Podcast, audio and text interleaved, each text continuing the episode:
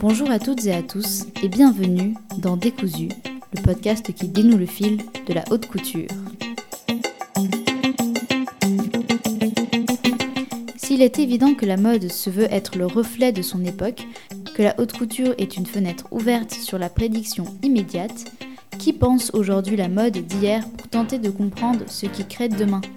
Mais surtout, qui sont ceux qui pensent aujourd'hui notre société par son passé et ce que l'on voit de notre monde lorsque l'on monte sur les épaules des géants du passé? Bref, quel est le milieu intellectuel français aujourd'hui et quel lien entretient-il avec le monde de la couture et de la mode en général?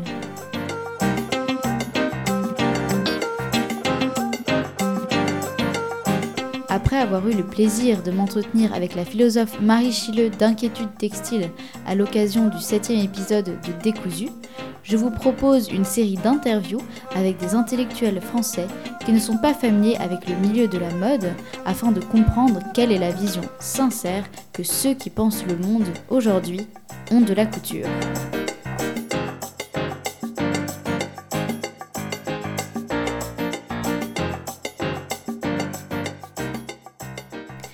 Pour débuter ce nouvel épisode de Décousu, j'ai aujourd'hui le plaisir d'être reçu chez monsieur Jean-Philippe Millet, professeur de philosophie au lycée Henri IV à Paris. Alors euh, bonjour et merci euh, de m'accueillir chez vous. Bonjour. Est-ce que euh, d'abord pour commencer, vous pourriez un petit peu vous présenter, dire ce que vous faites et quel est votre parcours? Alors, je suis donc, vous l'avez, euh, vous l'avez dit, je suis euh, professeur de philosophie, j'enseigne en classe préparatoire aux grandes écoles depuis une petite euh, vingtaine d'années. Parcours, je, vous donne les principaux repères, c'est l'agrégation en 1986, un certain nombre d'années d'enseignement dans le second cycle, euh, j'ai euh, exercé euh, en classe préparatoire au lycée de Saint-Ouen avant de, de, passer au lycée Henri IV en 2008 et euh, avec des, élèves notamment de, classes préparatoires euh, littéraires et, commerciales. Et puis j'ai travaillé sur Heidegger, une thèse de doctorat que j'ai publiée en 2000 sous le titre euh, L'absolu technique. J'ai fait ce travail dans le cadre du Collège international de philosophie. J'ai été directeur de programme pendant six ans, entre 1989 et 1995. Et je, reste, j'ai de temps en temps encore des, des, des, collaborations avec, euh, avec le collège. Et dernière chose, euh, je, poursuis une activité de, de, de, recherche qui tourne grosso modo autour des rapports entre la technique et la politique. Ce sont mes axes privilégiés. Alors, en tant que euh, philosophe agrégé, vous avez donc, comme vous venez de le dire, réalisé des recherches. Et la première question qu'on pourrait se poser, c'est est-ce que vous considérer que euh, la haute couture ou euh, la mode euh, plus généralement peuvent être des objets de recherche et par rapport justement à cet inintérêt ou tout du moins ce silence que l'on peut constater dans le milieu intellectuel par rapport à ce domaine-là, qu'est-ce que vous pourriez dire par rapport à ce silence et est-il signifiant selon vous? Alors, euh, la réponse, euh, c'est que si silence il y a, ce qu'il faudrait, euh, établir, au minimum, je dirais qu'il n'est pas, insignifiant. Mais je vous, vous, m'avez mis sous les yeux, on peut le dire, quelques lignes d'un ouvrage donc d'une historienne, Audrey Millet, et quelques citations notamment de, cet auteur sur Jean Baudrillard. Euh, euh, qui, témoigne qu'il y a bien un discours sur la mode et on peut repérer un, discours qui est distancié, critique, même jusqu'à un certain point disqualifiant. Alors je ne vais pas me, lancer dans une, exégèse de, de, Baudrillard, mais je crois qu'il y a, d'une part un discours, une sorte de sens commun euh, avec des, arguments euh, critiques, euh, recherchés. bon, et puis il y a aussi un silence, mais le, silence peut être de, gens qui ne sont pas familiers, mais qui ne sont pas familiers peut-être parce qu'ils se tiennent à l'écart de la mode comme d'un objet qui pourrait être à la limite dangereux. dangereux au sens euh, où euh, c'est un univers étrange, c'est un univers un petit peu étrange et, étranger. Bon. Donc ce serait ça déjà le, caractère euh, non ou signifiant d'un de, certain silence des intellectuels. Hein. C'est pas de la pure et simple indifférence, du moins peut-on le soupçonner. Alors il faudrait après aller, aller, regarder de plus près ce que je, ce que je n'ai pas fait. Et puis on trouverait peut-être aussi un travail et le, texte que vous avez m'avez proposé de, regarder en, témoigne aussi de, gens qui prennent ça très très très au sérieux, avec l'idée peut-être de déconstruire non pas seulement des, clichés ordinaires, mais les clichés qui pourraient venir du milieu intellectuel euh, lui-même. Euh, il faudrait évidemment euh, pointer, et on remonterait loin dans la tradition philosophique, des raisons d'une méfiance, mais on va peut-être en reparler. Eh bien justement, euh, à ce propos, une des questions que l'on pourrait se poser si on met en parallèle le milieu intellectuel face à la question de la mode, c'est forcément la question de l'apparence. Euh, ce dont on peut avoir euh, assez facilement l'impression, c'est qu'il y a un mépris facile, j'ai envie de dire, contre tout ce qui va être du domaine de la mode, car on va tout de suite associer ça euh, au paraître, donc à une espèce de vacuité ou euh, à quelque chose d'inintéressant comparé à ce qui pourrait être, euh, à ce qui pourrait relever d'une réflexion intellectuelle qui est donc à l'intérieur d'une certaine d'un certain rapport réflexif à soi-même, alors que euh, la mode va directement être mise du côté euh, de l'amour-propre, qui est tout de suite vu comme un gros mot, et on va tout de suite euh, le disqualifier, et j'ai l'impression qu'il y a toujours un rapport très ambivalent avec la mode, ou bien c'est un milieu qu'on va adorer et porter au nu lorsqu'on s'y intéresse, ou bien c'est un milieu qu'on aborde et qu'on va critiquer avec, avec facilité. La question que j'aurais, c'est donc D'où vient euh, ce mépris de l'apparence et euh, cette, euh, cette, haine qu'il pourrait y avoir de la mode à ce propos?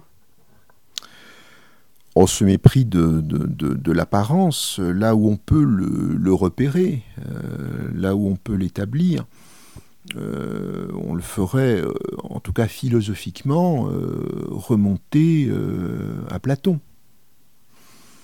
Et à une distinction qu'il établit entre des, savoirs, des arts, c'est la même chose pour lui, c'est le, même mot. Alors on peut le prononcer, hein, c'est le mot techné qu'on traduit par technique, mais qui signifie chez lui euh, le savoir en général. Euh, et ce qui fait qu'on est à son affaire euh, auprès de quelque chose. Hein. Alors, par exemple, le savoir du corps, c'est quoi le savoir du corps? Ben, Le savoir du corps, c'est le savoir du médecin. Il connaît le bien du corps, c'est-à-dire qu'il connaît la santé. Et puis euh, le, savoir, il y a un autre savoir du corps sur, sur sa bonne forme. Alors c'est grosso modo le, maître de gymnastique. Bon. Et alors à ce moment-là, il y a des savoirs qui sont des simulacres. Euh, pour ce qui est de la santé, le cuisinier vous dira, mais euh, bon, voilà, ce que dit Platon, le cuisinier est une contrefaçon de la médecine. Et puis il y a ce qu'il appelle la cosmétique, hein, qui est le souci du paraître, de, de, de l'apparence, et qui est le, la, contrefaçon de, la bonne forme du corps, hein, de ce qui fait qu'on va s'exercer pour, pour que le corps soit en forme. Hein. Ça, ça, vient certainement de, là, et il y a une certaine forme de, euh, d'intellectualisme derrière tout ça. Le mépris de l'apparence euh, revendique plutôt une, position intellectualiste. Il y a une critique intellectualiste de l'apparence. Voilà. On ferait remonter à ça, et alors tout ça est générateur de, toutes sortes de clichés que, l'on pourrait étudier. Et évidemment, euh, si en un certain sens, on peut admettre qu'il y a un fond de vérité dans ces critiques, en un autre, elles appellent certainement aussi un regard critique, ne serait-ce que parce qu'on peut se demander si on a vraiment une vraie... si ce n'est pas une lecture réductrice de Platon, euh, euh, en même temps qu'une compréhension très réductrice du corps, de son apparaître, et notamment de la façon de se vêtir et de tous les enjeux du vêtement et de toutes les fonctions du vêtement. La fonction vitale de me, protéger contre le froid, ça Platon en parle d'ailleurs. Hein. Euh, il y a aussi un discours très positif de Platon sur le tisserand. Et puis une autre fonction qui est de, de, mettre en évidence la beauté d'un corps. Et alors là, on serait peut-être reconduit immédiatement, euh, par exemple, du côté de, de, Baudelaire et d'un éloge de, l'artifice. Mais justement, je disais tout à l'heure au début, euh, qu'est-ce qui peut faire, euh, qu'est-ce qui fait que la mode c'est dangereux? C'est le côté artificiel.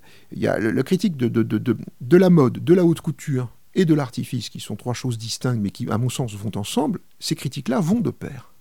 Et à ce moment-là, il me semble que si on peut admettre qu'il y a une dignité de, de, la mode contre toutes ces réductions, ces réductions et de la haute couture, c'est sans doute aussi lié éventuellement parce qu'il faut, à ceci qu'il faut penser une dignité de l'artifice.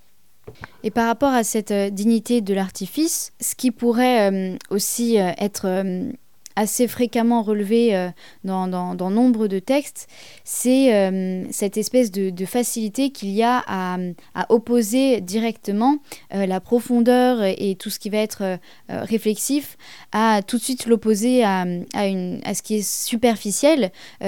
Il y a donc une espèce de, d'impossibilité de, faire euh, se confondre euh, à la fois l'extérieur et l'intérieur, comme si lorsqu'une attention était portée euh, à son corps, à son image, tout de suite on devenait quelqu'un de, entre guillemets stupide, euh, tout du moins comme si le fait de porter euh, attention à l'image qu'on renvoie en société était forcément synonyme de quelqu'un euh, qui aurait une, une, façon assez légère de concevoir son rapport au monde. mais la question que je pourrais avoir, c'est est-ce qu'il n'y a pas un peu une hypocrisie, puisque en réalité tout le monde a un lien direct avec le fait de, de se projeter dans la société, le fait d'esthétiser sa personne, que ce soit voulu ou non d'ailleurs, puisque lorsqu'on accorde euh, un intérêt particulier à ces vêtements, là, c'est objectif. Euh, mais si on accorde au contraire aucun intérêt, on a, on a quand même une certaine image qui est renvoyée et forcément un impact euh, sur autrui dans le monde extérieur. Donc, qu'est-ce qui fait que ce, rapport à soi-même qui est projeté sur les autres va directement être perçu comme la preuve euh, d'une légèreté euh, et, et, pas du tout euh, objet, ou alors très rarement objet d'une réelle réflexion de son rapport au monde? Pourquoi la mode est si difficilement concevable comme un élément fondamental de l'humanité? Peut-être parce que ce n'est pas nécessairement, euh, je reprends votre expression, un élément fondamental de l'humanité. Et l'intérêt que je peux y porter, moi qui suis, et vous le savez, euh, pas du tout, ne revendique certes pas d'être un spécialiste, qui suis très, très incompétent, mais en même temps sollicité par, euh, par vos questions et qui, qui ne doute pas un seul instant de, de, du caractère digne d'interrogation de, la mode je, j'ai, bon, j'ai envie de vous dire que je, il ne me semble pas que le souci de la mode doive être lié uniquement euh, à une forme de réalisme ou de pragmatisme qui consisterait à dire bon, euh, mon apparence, ça compte quand même dans la société, donc je vais faire un calcul là-dessus. C'est pas non plus, euh, je, ne m'intéresse, pas, je me mets dans la peau de quelqu'un qui aurait un, un, goût que je n'ai pas nécessairement et des compétences que je n'ai pas pour la mode. Euh, je, pense que ce qui me motiverait, ce ne serait pas de décliner quelque chose de, fondamental pour l'humanité ou dans l'histoire de l'humanité. Ce serait plutôt un souci de singularité, de distinction, d'exception, mais qui serait en même temps une manière que j'aurais de me montrer, de me rapporter à mes semblables, de solliciter leur regard et d'une certaine façon de les provoquer. Cette provocation n'étant pas nécessairement une provocation vulgaire, mais signifiant aussi une manière de s'inquiéter de la reconnaissance d'autrui, ou la solliciter par des voies que l'on souhaiterait peut-être détourner. Hein. Alors, si vous permettez, deux, petites remarques. On peut faire peut-être deux petites incursions dans des textes, dans l'histoire de la philosophie. Je crois que un des enjeux par rapport à ce que euh, vous disiez en formulant les attendus de, votre question, c'est la question de la sincérité, l'hypocrisie. Bon. Euh, je, vous passe le, comment dire, le, côté un peu culture générale, mais qui n'est pas faux. Hein. La persona, c'est le masque. Hein. Euh, et l'hypocritesse, c'est l'acteur. Euh, mais l'hypocrite, c'est l'insincère. Et l'insincère, je pense à Jean-Jacques Rousseau, c'est on n'ose plus paraître ce que l'on est. L'homme sincère, l'homme vertueux, il est euh, presque brut de décoffrage. C'est l'homme libre qui affiche sa liberté. Il n'a pas peur de, de, se montrer. Alors il se montre tel qu'il est. Ce n'est pas nécessairement la fonction de la haute couture ni de la mode de se montrer tel qu'il est. Il y a peut-être un goût du jeu, JEU, du, du, du, du déguisement, et, peut-être d'être tout entier dans ses capacités de, de, métamorphose. Alors, on va dire, il cache quelque chose. La personne qui va se vêtir d'une certaine façon, euh, d'une façon recherchée, d'une façon rare, d'une façon élégante, cache quelque chose. Quelque chose ou quelqu'un, mais peut-être personne. Il ne faut pas l'exclure. Alors ce qui est très intéressant et très étonnant, c'est que quand Rousseau réfléchit à ce qu'a pu être l'homme naturel, hein, c'est des conjectures qui développent au début du deuxième discours sur l'origine et les fondements de l'inégalité parmi les hommes. Il y a un moment où il voit l'homme sauvage dans une phase heureuse de l'histoire de l'humanité. Euh, c'est-à-dire il imagine qu'il y a une phase d'hominisation, une transition d'un état de nature qui est peut-être purement imaginaire, mais qu'il faut concevoir vers l'état civil où les hommes finalement euh, produisent, échangent, vendent, ont des propriétés, donc ont des conflits, donc ont besoin d'arbitrer ces conflits, etc. Bref, la société, l'État. Rousseau dit, je les imagine, quand ils sont encore, ils sont pas dominés par la division sociale du travail, les facultés humaines s'épanouissent, et qu'est-ce qu'ils font? Ils se parent. Ils se mettent des plumes, ils se mettent des couleurs, euh, ils habillent plus ou moins leur nudité, pas nécessairement avec des, vêtements, des peaux de bêtes ou des choses comme ça, mais ils se parent. Hein. Ils, ils, se parent. alors, il y a un lien entre. C'est la fête, et la fête est une fête de, de, de, de la parole musicale, hein. donc on chante, on chante, et puis on se couvre, on se couvre de plumes, de coquillages, de je ne sais quoi, on se part. Il faut donc penser que à ce moment-là, euh, si ce n'est mode ni haute couture, il y a chez Rousseau quelque chose qui, est constitutif de, de l'être humain, c'est bien le souci de, de la beauté de son apparaître. Et alors on va appeler ça comment? Moi j'aurais envie d'emprunter un mot à Walter Benjamin, qui vaut pour l'œuvre d'art selon Walter Benjamin, pour une statue par exemple, pour un tableau, qui ne vaut pas pour la photo, mais on n'est pas obligé de suivre Benjamin là-dessus. Hein, c'est le texte sur euh, l'ère de la reproductibilité technique, c'est l'aura. Et l'aura, euh, disons que ça veut dire le rayonnement singulier d'une présence. Rousseau, n'emploie pas le terme, pas plus que Platon, mais je pense qu'il y a une pensée de l'aura et chez l'un et chez l'autre. Et chez Rousseau, c'est à ce moment-là, au moment où il envisage un épanouissement des, facultés humaines dans l'hominisation, et c'est un moment où les êtres humains, les uns par rapport aux autres, paraissent pour paraître. Paraissent pour paraître. Quelque chose d'ailleurs dont on peut se demander si c'est pas enraciné dans la vie, au point qu'un éthologiste comme Adolphe Portman euh, envisage qu'il y ait euh, chez, les animaux, dans les parades, les plumes des oiseaux, etc., euh, une fonction proprement biologique du, paraître pour paraître, de la belle apparence. Et à ce moment-là, je distinguerai entre l'apparence, qui est toujours quelque chose qui, qui dissimule une réalité qui aurait derrière, et le paraître, qui est la manifestation de cette réalité elle-même, la phénoménalité. Auquel cas, s'il y avait cette fonction-là, je n'hésiterais pas euh, à situer la mode vestimentaire, la haute couture, ce que j'appellerais la basse couture, euh, dans la mesure où il y a le souci de, de, de, l'apparaître de soi et de son corps, euh, je n'hésiterai pas à situer ça non pas du côté de la recherche d'une apparence calculée en dépit d'une réalité plus cachée, je le situerai plutôt du côté de la manifestation de soi, où je suis tout entier dans mon souci de me manifester.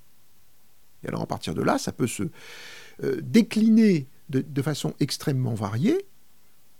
La haute couture, la mode, la haute couture dans la mesure où elle est à la mode, la mode dans la mesure où elle a le caractère de la haute couture, les deux choses, je crois, on peut les dissocier. Eh bien, tout ça euh, relève de, de, ce, de ce souci de, de, de, la manifestation de soi.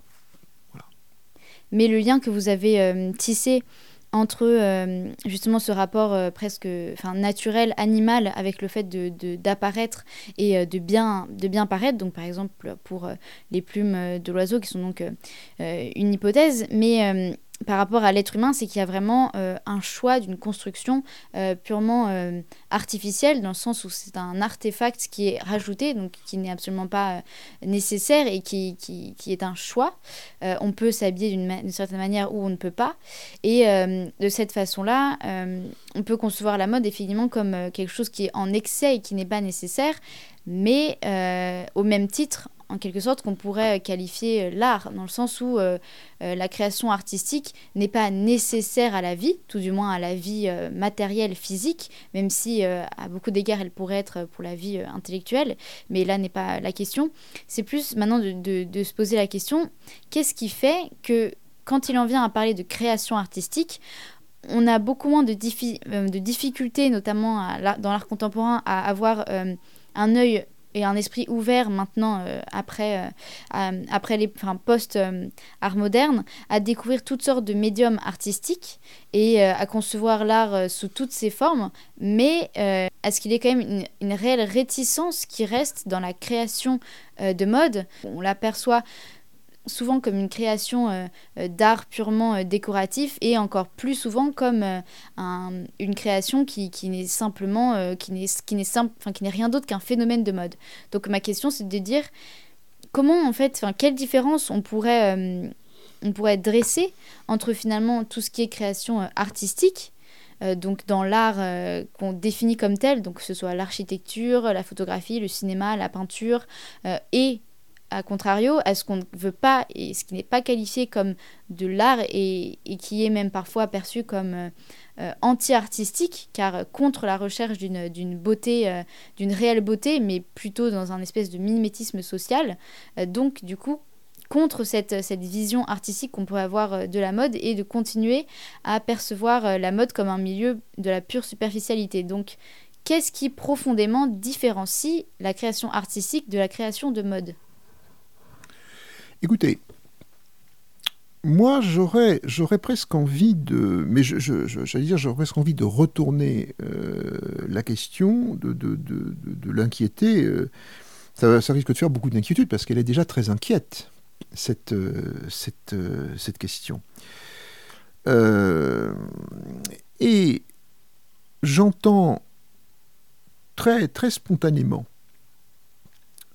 le le refus de, considérer que mode et haute couture, on parle des deux, et encore une fois, c'est lié et distinct, euh, devrait être considéré comme purement hors champ par rapport à l'esthétique.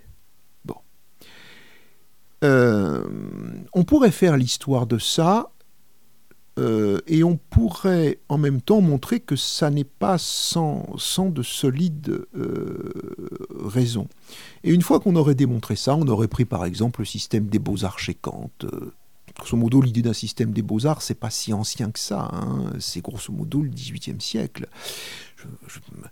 on, lit Platon, on lit La République. Non, je, pense que chez Platon, la peinture ne fait pas partie des beaux-arts je ne suis pas certain qu'il y ait même un sens des beaux-arts chez Platon. Euh, en tout cas, on ne peut pas plaquer comme ça euh, sur l'Antiquité cette, euh, cette catégorie-là.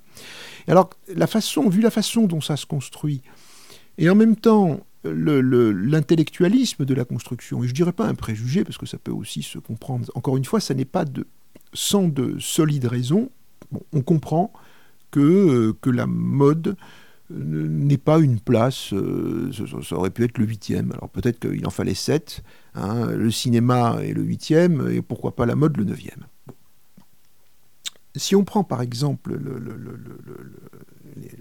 les, critères du beau chez, Kant, euh, un de ces critères, c'est ce qu'il appelle euh, bon, le caractère universel du, jugement de goût. Ça veut dire quand j'aime quelque chose, je ne revendique pas que, ce soit seulement mon goût. Euh, je, pose d'emblée une attente de, partage. Et en même temps, je ne vais pas dire, mon jugement sur la beauté de ce tableau est vrai, Et c'est une certitude, et par conséquent, je, vous l'impose. Autrement dit, cette universalité n'est pas contraignante. Bon. Est-ce qu'on peut dire que cette case-là, si on veut le dire un peu familièrement, elle est cochée par la haute couture Je n'hésite pas à dire, la réponse c'est oui. Euh, il y a un plaisir esthétique qui est pris euh, euh, aux, beaux vêtements. Bon, on va pas détailler, mais enfin bon, je, crois que si je dis ça, beaucoup, de personnes qui, entendant votre, votre podcast, me l'accorderont. Un autre critère, c'est le caractère désintéressé du jugement de goût. Alors je ne veux pas rentrer dans l'analyse, mais enfin restons-en à ce caractère désintéressé qui fait l'objet en fait à lui tout seul d'à peu près deux critères. Ben là, c'est pas du tout évident. C'est pas du tout évident. Euh, euh, parce que euh, il s'agit du vêtement, il s'agit d'une chose qui est d'usage, même si il est vrai qu'on ne porte pas un vêtement de haute couture comme on porte un vêtement ordinaire. Donc, on peut tout à fait admettre que ça, coche pas cette, ça, ça ne coche pas cette case-là. Hein. Euh, et en même temps, il est bien évident que le, vêtement euh, n'est pas, pas un outil, le vêtement n'est pas un ustensile, euh, n'est pas, n'est pas, voilà, j'ai pas un rapport avec un, vêtement de, mode que je porte, et si, je, porte un vêtement qui relève de l'art de la haute couture, c'est pas le même rapport qu'avec mon automobile, même si éventuellement j'ai une voiture de collection d'ailleurs. C'est pas le même rapport. Bon, une fois qu'on a dit ça, je, n'en fais même pas une thèse, je le pose par hypothèse. J'aurais envie de dire, mais est-ce est-ce que la haute couture, pour faire valoir son intérêt et sa dignité, a vraiment besoin du label Beaux-Arts Et est-ce que le couturier doit pouvoir se rassurer en disant Je suis reconnu au même titre que l'architecte, lequel n'est pas sans avoir quelques problèmes avec euh, le label Beaux-Arts, au même titre que le peintre, mais il y a quand même un marché de l'art et des enjeux financiers, de même que la haute couture est une industrie, au même titre que le musicien, euh, lequel en France est quand même soucieux de percevoir ses droits à la SACEM, soit dit au passage, hein, soit dit en passant. Bon, donc je ne suis pas certain, et du coup moi j'aurais envie de, prendre un autre biais, de revenir au fond euh, à ce terme de Technèche chez Platon, et en me disant qu'est-ce que c'est l'enjeu d'un savoir, d'un savoir du couturier, où il s'agit donc de la manifestation du corps dans son oral. Et je vais partir de ce, que je vous ai répondu à la question euh, précédente. Hein. Je dirais, le couturier, il a un certain savoir, qui est un savoir du vêtement, tel que quelqu'un portant le vêtement euh, manifestera sa propre aura en même temps que l'aura du vêtement. Et alors à ce moment-là, il y aura l'aura du vêtement et l'aura du corps, d'un homme, d'une femme, qui se valoriseront l'un l'autre. Je vais, dire que c'est ça. Bon, alors, qu'est-ce qui va, comment, comment vais-je établir un rapport entre l'art du couturier et par exemple l'art d'un, d'un compositeur? Alors ici, j'ai un petit clin d'œil vers les conversations de Wittgenstein, conversations sur l'esthétique où Wittgenstein dit mais un artiste, de quoi est-ce qu'il va parler avec un autre artiste? Il ne va pas parler du sentiment esthétique, euh, voilà, c'est pas de ça qu'il va parler. Il va parler métier. Et euh, pour Wittgenstein, c'était la même chose que un, un, costume bien coupé, une porte bien faite, et il y a aussi le souci que ça tombe bien quand on écrit, par exemple, une symphonie une sonate, un concerto, quelque chose qui tombe bien. Euh, donc, l'artisanat, l'artisanat dans l'art, mais qu'il s'agisse d'une porte qui peut être euh, avec euh, le, linteau, etc., peut-être une très belle porte, une porte d'un costume, d'une symphonie, l'enjeu c'est bien la beauté et alors, à ce moment-là, la beauté, c'est pas quelque chose qui se surajoute à la chose comme un luxe, ça n'est rien d'autre que le paraître de la chose elle-même. Et euh, après avoir abordé des questions donc euh, d'ordre plus réflexif ou intellectuel, si, l'on peut dire, comment est-ce que vous définiriez votre rapport aux vêtements et au fait de vous vêtir de manière vraiment instinctive, sans trop y mettre de réflexion? Écoutez, d'une manière assez, assez spontanée, d'abord, je, si, si, si j'ai le sentiment de me tenir à l'écart des modes, et si vraiment euh, il m'arrive d'être à la mode, alors c'est totalement involontaire. C'est le premier point. Le second point, c'est que, euh, bon, soyons très concrets, hein, je, vis en jean, sauf lorsque euh, il me semble que des, circonstances sociales m'imposent de, changer de, tenue. C'est en quelque sorte mon, uniforme bleu, bleu ou noir. Pour le reste, je, je, me rends très peu, vraiment parce que c'est nécessaire dans les magasins de, de, vêtements. Mais euh, si j'achète une veste, c'est un coup de cœur. Euh, voilà. Et euh, je, fais un petit peu attention, selon mes goûts, mais aussi ceux, de ma femme. mon fils aussi qui me fait des remarques, lui qui a vraiment le, goût du vêtement, le, sens de l'élégance. Alors j'ai une certaine attention au choix de mes chemises. Mais je ne dis pas forcément qu'elles sont belles ou bien choisies. Mais c'est mes goûts. Voilà. Donc je ne suis pas, sans, je suis pas indifférent. Je ne suis pas sans, sans, goût. Et sans doute, et cherchais à équilibrer euh, la, fonction vitale du vêtement qui est de me protéger du froid. Je, protège aussi ma nudité des regards. Hein. C'est la pudeur qui est sans doute euh, indissociable de, l'humanité comme phénomène de culture. Et puis de, de l'apparence dont, nous parlions, euh, dont nous parlions au début. mais certaines personnes, sans doute à travers, ont, un rapport construit à leur manière de se, de se vêtir et euh, elles, construisent, elles se construisent comme un univers de signes dans leur manière de, paraître. Euh, si ma manière de me vêtir est signifiante, euh, c'est pas très calculé de ma part. C'est pas, c'est pas calculé. j'ai surtout le souci d'être, d'être à l'aise lorsque j'étais moi-même euh, élève en, hippocagne au, lycée Henri IV, euh, eh bien, euh, j'avais une veste de, jardinier. Alors, une veste était très très voilà, elle n'était pas pas usagée. Hein. que, que j'ai mise comme ça dès le, dès, dès, le mois de mai je venais au lycée avec cette veste et je, je alors c'était un petit peu transgressif euh, et je, la portais avec beaucoup de plaisir. Je la portais avec beaucoup de plaisir en général, quoique quoi je, sans, faire de jardinage, et en particulier euh, au, lycée, mais j'avoue que je, n'en ai pas retrouvé et je, n'en ai pas mis en tant que professeur. Mais je ne l'exclus pas, je le ferai peut-être un jour. Alors, ensuite, pour vraiment terminer, j'ai euh, l'habitude de poser en fin d'interview la, question suivante à laquelle je vous répondrai de répondre simplement par oui ou par non. Est-ce que vous considérez que la haute couture peut être un art? Oui. Voilà, et eh bien écoutez, euh, ce sera le mot de la fin et merci beaucoup euh, pour, euh, pour votre temps et, et, pour vos réponses. Merci pour, pour vos questions et merci pour cet entretien.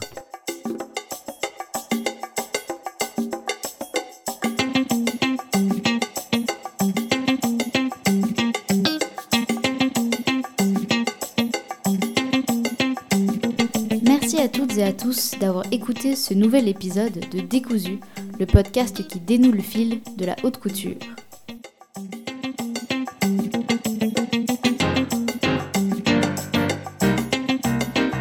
Le texte auquel nous avons fait référence durant cet épisode, donc un texte du livre Fabriquer le désir de l'historienne Audrey Millet, est disponible sur le compte Instagram de Décousu Podcast. Vous pouvez ainsi nous retrouver sur les réseaux sociaux, donc Facebook et Instagram, et également écouter tous les autres épisodes de Décousu. J'espère que cet épisode vous aura intéressé et je vous dis à très bientôt pour un nouvel épisode de Décousu.